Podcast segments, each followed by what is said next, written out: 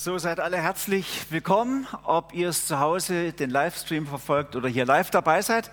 Schön, dass ihr alle heute da seid. Ich habe ehrlich gesagt heute ein ganz klares Ziel. Ich möchte bei euch eine ganz neue Freude am Evangelium wecken. Ich dachte, das will ich euch gerade mal sagen, habe keine verdeckten Ziele. Und weil das ja eigentlich etwas ist, was ein Mensch gar nicht machen kann, und wir darauf angewiesen sind, dass Gott in uns neues Leben schenkt und Freude schenkt. Deswegen dachte ich, wir wollen Jesus darum bitten, dass er das Wunder vollbringt, uns dieses Leben, diese Freude neu schenkt. Wollen wir darum bitten, gerade am Anfang? Ich lade euch dazu ein. Herr Jesus Christus, wir wollen dich zunächst herzlich willkommen heißen hier heute Abend in unserem Gottesdienst. Du bist da, du hast es versprochen wenn wir uns in deinem Namen und um dein Wort versammeln, dann bist du ja da, du bist gegenwärtig. Und wir brauchen es, Herr, dass du uns ansprichst und in uns ganz neues Leben wächst und neue Freude wächst. Sei herzlich willkommen. Amen. Ihr habt ja am Anfang, am Eingang so ein Blatt bekommen mit Comics. Damit wollte ich eigentlich einsteigen und für alle, die jetzt am Livestream sind, ich erkläre, was ihr auf dem Bild sehen könntet, wenn ihr sehen könntet. Ha? Ist noch gut. Das erste Comic, seht ihr, das finde ich jetzt noch fantastisch. Da steht so ein Männchen, er, er ist Christ, er hält eine Laterne in der Hand und man spürt, er möchte eigentlich gern das Licht des Evangeliums in die Welt hinaus leuchten, aber die Lampe, die brennt sehr spärlich, seine Ausstrahlung lässt zu wünschen übrig. Er, er wirkt doch nicht so wahnsinnig begeistert und man fragt sich, warum ist das so? Gehemmt seine Freude und man sieht, da ist eine Leitung hinten an ihm dran und der Anschluss, der führt zum Kreuz und diese Leitung zum Kreuz zu Jesus ist sehr, sehr brüchig, sie ist unterbrochen. Man hat wieder den Eindruck, der hat irgendwie die Verbindung verloren.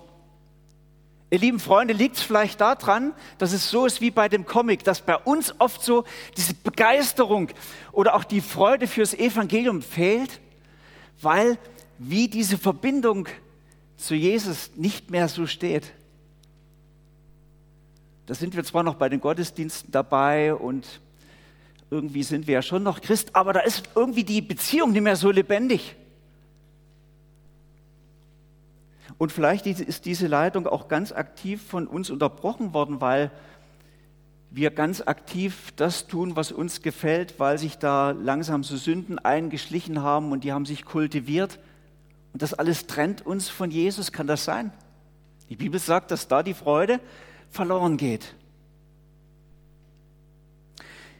Ich habe noch einen Comic mitgebracht, das zweite, da seht ihr dieses Männchen, das fast so ein bisschen schwitzt vor Angst, es hat so einen großen Trichter vor den Mund, es möchte eigentlich die frohe Botschaft des Evangeliums durch diesen Sprachtrichter in die Welt rausposaunen, aber es traut sich nicht so richtig. Gell? Und da steht drüber, Glaube, Privatsache, ja, kann es sein, ihr lieben Freunde, dass wir den Schneid verloren haben in Europa? Es ist in den USA, es ist in Brasilien völlig normal, völlig selbstverständlich, dass ein Christ über seinen Glauben spricht, wenn er auf der Arbeit ist, wenn er mit Leuten im Supermarkt steht, dann spricht er drüber. Das ist etwas vom Normalsten, was, was die Christen dort machen. Nur wir in der Schweiz habe ich immer den Eindruck, für uns ist Glaube eine Privatsache, ja fast so eine Intimsache. Wir wollen ja niemandem zu nahe treten, wir wollen ja niemandem etwas überstülpen. Um Himmels Willen wollen wir ja niemanden missionieren. Wir haben den Schneid verloren. Wir haben den Schneid verloren. Das dritte Comic soll uns zeigen, wie es, eigentlich sein könnte. Ein Männchen, das hat ein großes Herz für, für Jesus, fürs Evangelium und da ist ein Stecker dran und das Kabel führt zu einem Licht, das hält das Männchen hoch und es strahlt in die ganze Umgebung. Und dieses Comic hat mich daran erinnert, was Jesus gesagt hat, wovon das Herz voll ist, davon geht der Mund über. Und Kirchenvater Augustinus hat im vierten Jahrhundert schon sehr richtig gesagt, in dir muss brennen, was du in anderen entzünden willst. Wie steht es mit deiner Begeisterung für das Evangelium? Wie steht es mit deiner Freude am Evangelium? Ist da vielleicht auch manches im Laufe der Zeit wie bei den ersten zwei Comics verloren gegangen? Warum und wieso auch immer? Ich möchte gern heute, dass wir, dass der Heilige Geist in jedem von uns eine ganz neue Freude am Evangelium weckt. Freude darüber, das ist das Erste. Und ich habe mich gefragt, woran liegt das, dass wir die Freude oft so ein bisschen verloren haben? Vielleicht so wie bei den Comics, aber vielleicht hat es auch noch einen ganz anderen Grund. Und dem möchte ich möchte halt einfach mal einem Grund nachgehen, dass wir Christsein mehr so als eine Pflicht ansehen und dass wir die Bibel sehr oft lesen und immer zuallererst alles das lesen, was die Bibel sagt, das sollen wir machen. Den Anspruch des Evangeliums immer nur wahrnehmen. Versteht ihr das? Den Anspruch. Wir haben da oft so eine Brille auf und da, lesen wir immer zuerst, dass Gott uns sagt, du sollst das machen, du sollst das machen. Und dann merken wir, hey, das ist ja alles so schwer, das ist ja eine Pflicht, die ich da erfüllen muss. Ich möchte euch dazu einige Beispiele sagen. Zum Beispiel die zehn Gebote, der Klassiker. Ne? Da steht ja alles das drin, was Gott sagt, was wir tun sollen. Du sollst nicht töten, nicht stehlen, nicht Ehe brechen, nicht rauchen und so weiter. Das letzte steht nie wirklich in den zehn Geboten auch. Aber doch, die Bibel sagt, du sollst nicht rauchen, du sollst brennen für das Evangelium. Aber kurz gesagt, wir lesen diese zehn Gebote und dann spüren wir schon, meine Güte, das ist schon, was Gott uns da sagt, das ist schon ein Anspruch an unser Leben. Und die wenigsten von euch, möchte ich wetten, wissen, dass bevor Gott die zehn Gebote uns gab, er uns einen ganz enormen Zuspruch gegeben hat. Den hat er dem Volk Israel gegeben und auch uns. Wisst ihr, was ich meine? Ich möchte euch diese Sache mal einblenden. 2. Mose 20. Da gab Gott dem Volk seine Gebote. Er sagte, ich bin der Herr dein Gott. Ich habe dich aus Ägypten herausgeführt. Ich habe dich aus der Sklaverei befreit. Und dann kommt, du sollst keine anderen Götter haben neben mir. Aber versteht ihr, zuerst kommt dieser Zuspruch und ich möchte euch dieses Prinzip Gottes und das Prinzip der Bibel heute nahebringen. Vor jedem Anspruch, den die Bibel, den Gott an dich stellt, kommt ein gewaltiger Zuspruch. Und du musst zuallererst diesen Zuspruch lesen und verinnerlichen und verstehen. Und hier heißt der Zuspruch, dass Gott sagt, sieh an, was ich in deinem Leben getan habe, ihr Volk Israel, an die ging das zuerst. Ich habe euch aus dieser furchtbaren Sklaverei in Ägypten befreit. Was für ein Wunder! Ich bin euer Befreier. Ich habe Wunder in eurem Leben getan und dass ihr jetzt in die Freiheit gehen könnt, hättet ihr euch ja nie träumen lassen. Aber ich habe das gemacht. Ich, Gott, habe das ermöglicht. Ich führe euch in die Freiheit. Und diese Gebote, die ich euch jetzt gebe, die sollen euch jetzt helfen, diese Freiheit zu gestalten, dass es gelingt. Sie sind wie ein Geländer, das euch helfen kann, den Weg gut zu finden, den Weg mit mir an eurer Seite, ich euer Befreier. Versteht ihr, dann sieht das schon völlig anders aus, dass Gott sagt, ich gehe jetzt mit euch an eurer Seite, ich euer Befreier, Erlöser. Mit, lasst, lasst uns miteinander nach diesen lebensbringenden Regeln jetzt leben. Also zuerst der Zuspruch, dann der Anspruch. Übrigens, das Pendant zu den zehn Geboten ist ja die Bergpredigt Jesu im Neuen Testament. Auch wenn du die liest, die, das überfordert dich total die Feinde lieben, dem ärgsten Feind vergeben, äh, dich Jesus ganz hingeben und Gottes Reich zuerst. Also alle diese Sachen, wenn du die liest, sagst du, meine Güte, was für ein Anspruch an mein Leben, das kann ja kein Mensch umsetzen. Aber auch da gilt, an diesen Anspruch muss man zuerst sehen, wer hat denn diese Bergpredigt gehalten? Es ist Jesus Christus. Du kannst die Bergpredigt nicht ohne den Bergprediger, ohne Jesus verstehen und umsetzen. Und er sagt, ich sage es dir und ich bin als der Herr des Lebens an deiner Seite. Und wir werden miteinander das umsetzen. Und ich gebe dir meinen Heiligen Geist. Das ist die Kraft Gottes, die dir die Fähigkeit gibt, zu lieben, zu vergeben und alles das. Auch da, lies die Bibel zunächst über den Zuspruch und dann verstehst du den Anspruch. Habt ihr das verstanden? Zwei haben es verstanden. Ja? Zuerst den Zuspruch und dann verstehst du den Anspruch. Ich möchte euch einige Beispiele dann noch weitergeben. Zum Beispiel Psalm 37, Vers 4. Wir machen jetzt mal eine Übung, wie lesen wir die Bibel. Ein enorm starkes Wort von Gott. Da sagt David, habe deine Lust an dem Herrn, er wird dir geben, was dein Herz wünscht. Also habe deine Lust am Herrn. Ich spüre schon, wie ihr hört, der Thomas wird jetzt sagen, also, das ist das Erste, dass ihr Gott lernt zu genießen, Freude an ihm zu haben. Deswegen lest regelmäßig eure Bibel, betet regelmäßig zu Gott, habt eure stille Zeit. Und viele von euch sagen, boah, das muss ich auch wieder machen. Das ist gar nicht so einfach, jeden Tag das sich einzurichten. Ich schaffe das nicht so diszipliniert, da jeden Morgen mir Zeit zu nehmen oder am Abend. Es, es ist eine Last. Und wisst ihr, der Zuspruch, der ja da drin liegt, der ist gar nicht so offensichtlich ausgesprochen, ist ja dieses kaum zu begreifende Vorrecht, dass Gott sich jederzeit von dir suchen und finden lässt.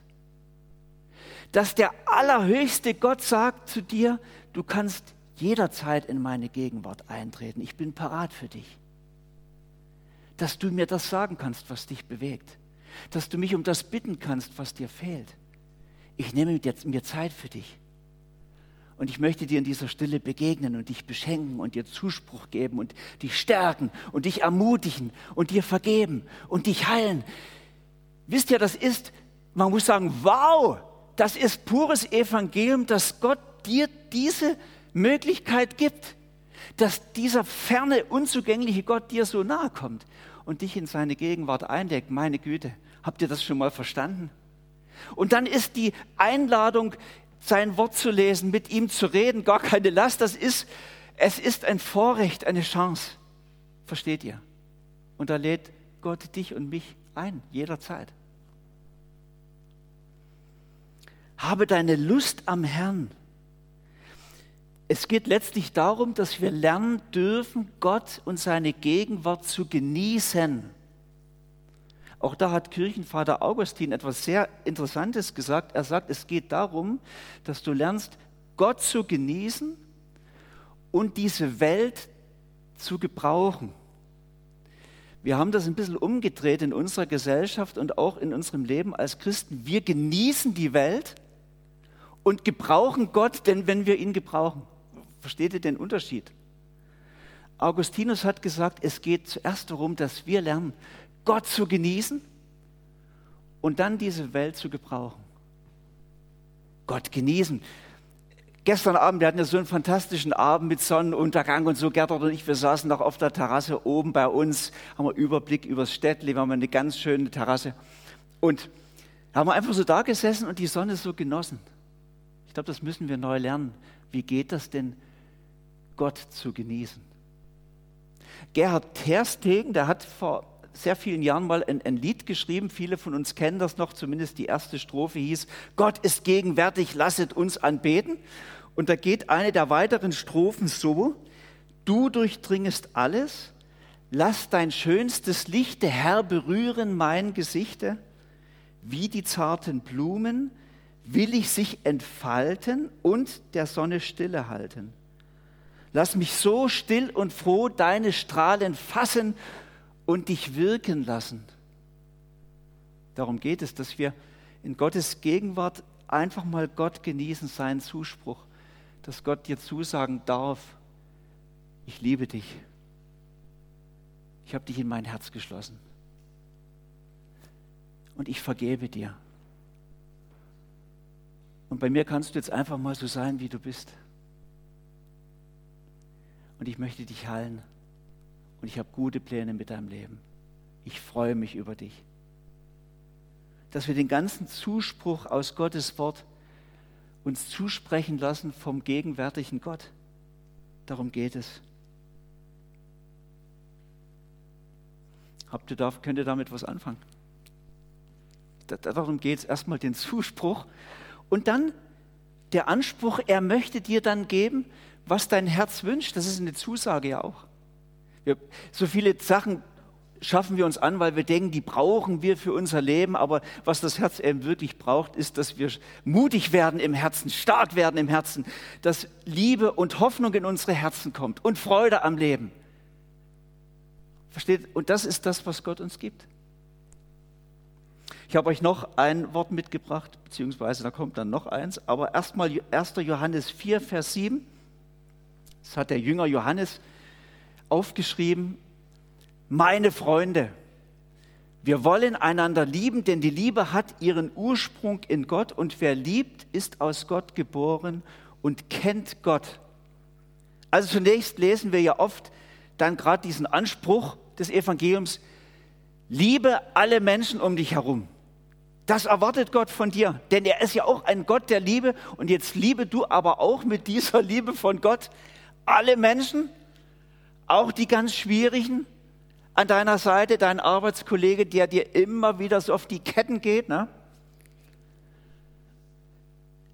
Hab die alle lieb. Meine Güte, das ist ja manchmal schon, also, boah, ja?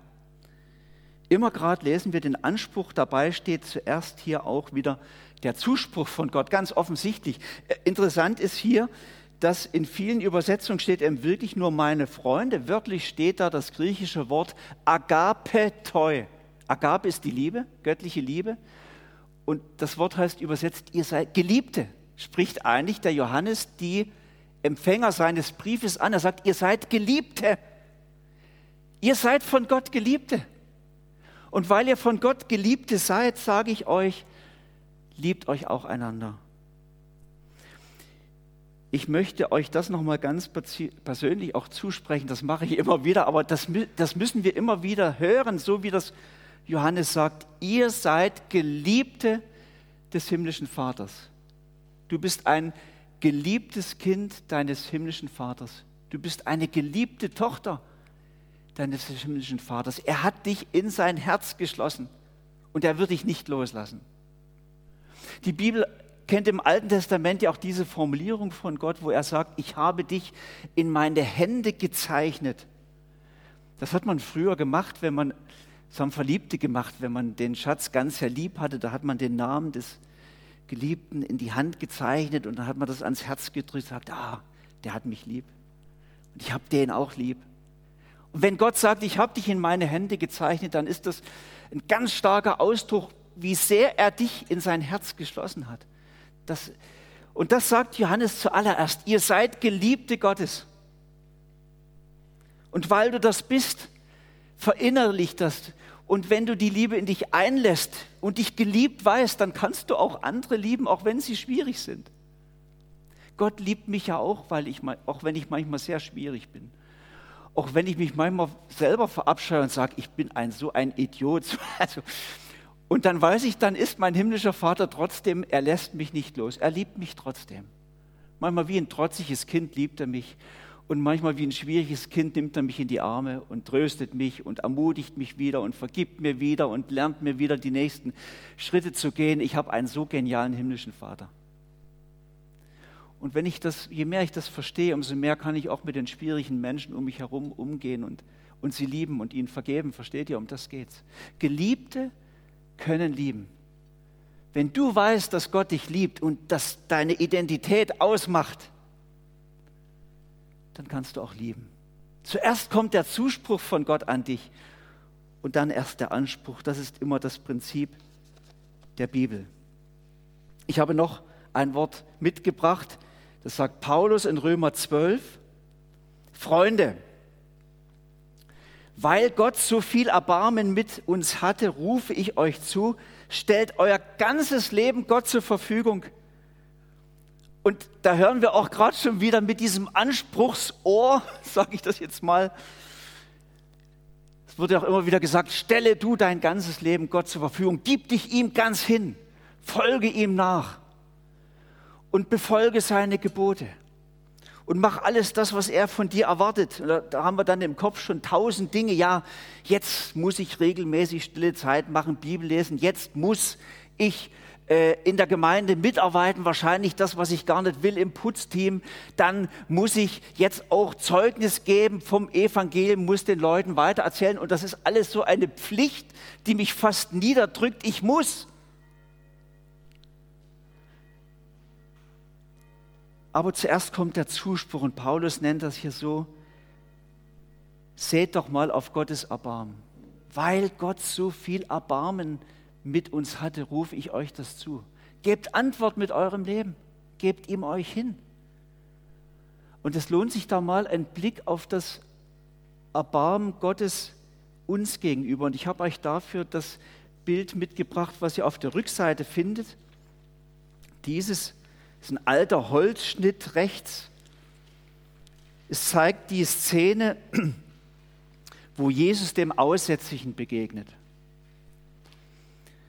Und ich glaube, das Licht ist etwas dämmerig. Ich weiß nicht, ob wir das noch verstärken können. Ihr könnt auch euer Handy rausnehmen, mal beleuchten. Aber auf diesem Bild und ihr zu Hause am Livestream, wenn ihr sehen könntet, was wir hier sehen können, dann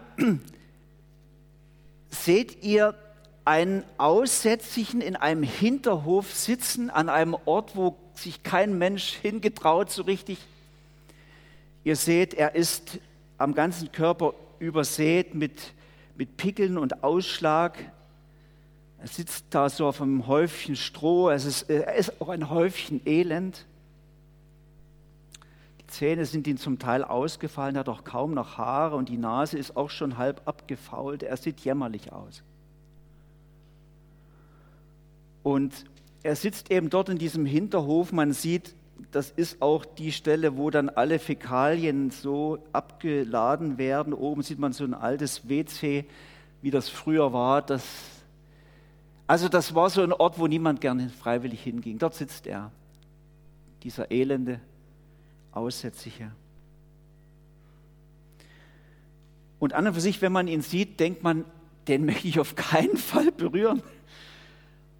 Da hat man Ekel. Aber Jesus hat keine Ekel. Und er geht an diesen Ort, wo sich sonst niemand hin verirrt, zu diesem Aussätzigen. Er legt ihm liebevoll seine Hände um die Schulter. Er sieht ihm ganz liebevoll und klar und eindringlich ins Gesicht, als wollte er ihm sagen, du bist mir ganz wichtig. Ich habe dich lieb. Und der Strahlenkranz, der um den Kopf von Jesus zu sehen ist, der die Herrlichkeit von Jesus deutlich machen soll, in diesen Strahlenkranz ist jetzt auch das Gesicht des Aussätzigen mit eingebunden und er beginnt selber zu strahlen. Und der Künstler macht damit deutlich, in dieser Herrlichkeit von Jesus, die ihm jetzt begegnet, beginnt jetzt auch sein Leben neu. Er, er strahlt. Er schöpft Hoffnung. Es kann etwas Neues beginnen. Hier bei Jesus ist Liebe, da ist Heilung, da ist Hoffnung für mein Leben. Und das meint Paulus, wenn er sagt, Freunde, weil Gott so viel Erbarmen mit uns hattet und mich dünkt, dieses Bild erzählt das die ganze Schönheit des Evangeliums dass Gott eben keine Ekel, keine Abscheu vor dir und für mir hatte, obwohl er doch weiß, wie wir sind in unserem Herzen, wie weit weg von Gott, wie egoistisch, wie viel Dreck in unserem Leben ist. Er müsste uns eigentlich glattweg an die Decke schmeißen oder was immer. Das, es, es ist ja oft, wenn, man uns, wenn wir uns selber betrachten, gar nichts Liebenswertes so an uns. Und trotzdem verlässt Gott den Himmel, kommt in Jesus Christus auf diese schmutzige Erde zu dir und zu mir und er ekelt sich nicht. Und er kommt nur, um dir und mir zu sagen, ich hab dich lieb. Er kommt nur, um dir und mir zu sagen, ich vergebe dir. Er kommt nur, um dich und mich einzuladen in die Beziehung zu Gott und die wiederherzustellen durch seinen Tod am Kreuz. Er, der so absolut ohne Sünde ist, so völlig rein, so völlig selbstlos, so völlig Gott hingegeben, so absolut voller Liebe. Er kommt zu uns Menschen, die ganz anders sind, Versteht ihr dieses Wunder? Gott sollte uns links liegen lassen, wenn er uns wirklich ansieht. Aber er hat sich entschieden, dich und mich zu befreien, zu erlösen, dich einzuladen. Und das ist, das ist das Wunder des Evangeliums. Und ich finde, wir müssten sagen, wow, man kann es nicht genug betonen, sich drüber freuen. Es ist ein Wunder. Wir haben es nicht verdient. Weil Gott so viel Erbarmen hatte, das ist der Zuspruch. Deshalb rufe ich euch zu, stellt euer ganzes Leben Gott zur Verfügung. Eigentlich geht es nur darum, auf dieses gewaltige Erbarmen Gottes zu dir und zu mir Antwort zu geben. Und das ist leicht. Wenn wir das Erbarmen von Gott, die Gnade, die er uns gibt, das Opfer, was er gebracht hat, wirklich verstehen, ist es leicht, Antwort zu geben. Meine Eltern mein Vater ist schon gestorben, aber meine Mutter lebt ja noch. Als sie älter wurden, hatten sie, ja, da war einfach dann manches schwierig und wir haben Gerda und ich auf unsere Ferien dann dran gegeben, zum Beispiel als mein Vater dann mal die Treppe runtergestürzt war und es schwierig war, die Wohnung ging über mehrere Etagen, Treppen, alles gefährlich und schwierig, haben wir einfach die Wohnung umgebaut, haben wir uns eine Woche Zeit genommen, haben die ganze Wohnung umgebaut, sodass sie alles im Erdgeschoss hatten und dort wohnen konnten. Und ich muss euch sagen, das war für mich jetzt gar keine Last, dass ich sage, boah, da habe ich aber ein Opfer gebracht, da habe ich also eine ganze Woche Urlaub dran gehängt und habe Geld ausgegeben und wir haben das alles umgebaut und gemacht. Meine Güte, war das ein Stress. Es war wirklich Knochenarbeit, wir hatten nie viel Zeit. Eine Woche musste das durch. Hab, wir haben alles aktiviert, was möglich war und wir haben das geschafft. Aber es war für mich keine Last, sondern es war für mich eine Freude, weil, wisst ihr, diese Eltern haben ja in mich wahnsinnig investiert ich hatte auch das Glück, die hatten mich von Herzen auch lieb. Und, und für mich war es einfach ein Bedürfnis. Ich wollte mal irgendwie Antwort geben und jetzt hatte ich mal die Chance. Ich hatte natürlich oft vorher auch schon die Chance und habe das auch gemacht. Aber versteht ihr, wenn wir verstehen, dass Gott uns so liebt, wenn was er in uns investiert, was er uns schenkt, dann ist es doch wie eine, eine etwas Schönes Antwort zu geben. Deswegen, wenn Paulus sagt, Deswegen stellt doch Gott euer ganzes Leben zur Verfügung. Ist das doch keine Last, sondern eigentlich müsste jeder von uns sagen, Mensch, Jesus, natürlich klar. Ich möchte dir nachfolgen. Ich möchte mit meinem Leben dir Danke sagen und dich verherrlichen. Und ich möchte das tun, was dir gefällt. Da gibt es doch gar keine Frage. Ich möchte dir übrigens sagen, du hättest heute Abend die Chance, Jesus Antwort zu geben. Wenn du den Eindruck hast, das habe ich eigentlich noch nie wirklich gemacht, auf diese Einladung Gottes, auf das Wunder der Gnade von ihm zu antworten mit meinem Leben, dann kannst du das heute tun. Ich habe noch ein letztes Bild mitgemacht, mitgebracht. Das ist dieses Bild, wenn ihr sehen könntet, dann würdet ihr sehen, dass da ist eine dunkle Wand und ein Durchbruch durch diese Wand in Form eines Kreuzes. Und da schreitet ein Mensch durch das ist für mich eine sehr schöne Darstellung für das Evangelium. Da ist Christus, der befreit uns. Sein Tod am Kreuz vergibt mir, gibt mir neues Leben. Und ich kann als Erlöster, als Befreiter, als Begnadigter in die Freiheit gehen und mit Christus diesen Weg gestalten. Er gibt mir seinen Geist, er gibt mir seine Kraft, er gibt mir seinen Mut. Wovon das Herz voll ist, davon geht der Mund über. Das Wort für Evangelium heißt griechisch Euangelitz, Euangelion. Angelion, Angelos ist der Engel, der Bote. Angelion heißt Botschaften. Eu heißt Gutbotschaften oder Frohbotschaften. Also ist die frohe Botschaft. Euangelion ist die gute Botschaft das, ist, das Wort haben, das hat man schon im Griechischen verwendet bei den Römern, wenn der römische Kaiser einen männlichen Nachfolger bekommen hat, seine Frau ein Kind geboren hat, einen Sohn, dann gingen die Boten durch Rom und haben das Euangelion, diese frohe Botschaft allem Volk verkündet. Der Kaiser hat einen Sohn. Alle haben gesagt, wow, was für eine Freude, da wurde ein Fest gefeiert. Ja, hat der Kaiser eins ausgegeben. Und davon kommt das Wort. Er ist ein Wunder. Evangelion. Gott schenkt mir neues Leben. Er lädt mich ein in die Gemeinschaft. Und davon abgeleitet dann das andere Wort in der Bibel, Euangelizistei, das heißt die frohe Botschaft weitergeben, weitersagen. Evangelisieren können, sagen manche auch. Einfach froh weitersagen, was Christus in meinem Leben getan hat und was er mir schenkt. Wovon das Herz voll ist, dessen geht der Mund über. Ich mache euch Mut in nächster Zeit, eure Bibel wieder mehr zu lesen und zunächst den Zuspruch Gottes in euch aufzunehmen, Gott zu genießen und dann fröhlich das umzusetzen mit Gottes Kraft, was er sich für euer Leben gedacht hat. Und jetzt möchte ich alle einladen, die das vor uns getroffen hat, wo ich gesagt habe, ihr könnt heute noch mal ganz neu anfangen und Jesus euer Leben hingeben.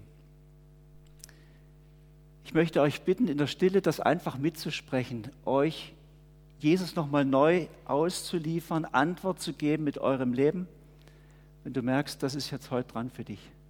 Ich möchte neu Jesus nachfolgen und mit meinem Leben Antwort geben. Ich lade euch ein zum Gebet und ihr könnt das mitsprechen, still. Herr Jesus Christus, wir wollen dir Danke sagen für das Wunder deiner Gnade. Wir wollen dir Danke sagen, Herr, dass du zu uns Menschen gekommen bist. Danke sagen dafür, dass du für unsere Schuld gestorben bist. Danke sagen, Herr, dass du so viel Leben hast und du möchtest uns dein Leben schenken. Ich will dir Danke sagen dafür, Herr, dass du unser Leben neu machst, dass bei dir Hoffnung ist, dass du gute Pläne hast, dass du versprochen hast, jeden Tag an meiner Seite zu sein.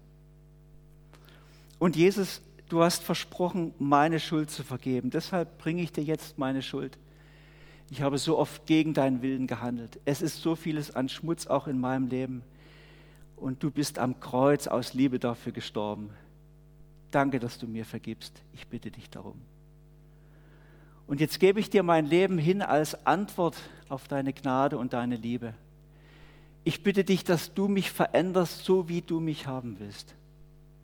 Ich bitte dich, dass du mir deinen Heiligen Geist schenkst, deine Kraft schenkst, dass ich so leben kann, wie es dir gefällt. Ich bitte dich, dass du mir hilfst, in der Verbindung mit dir zu leben. Danke, dass du das tun willst. Amen.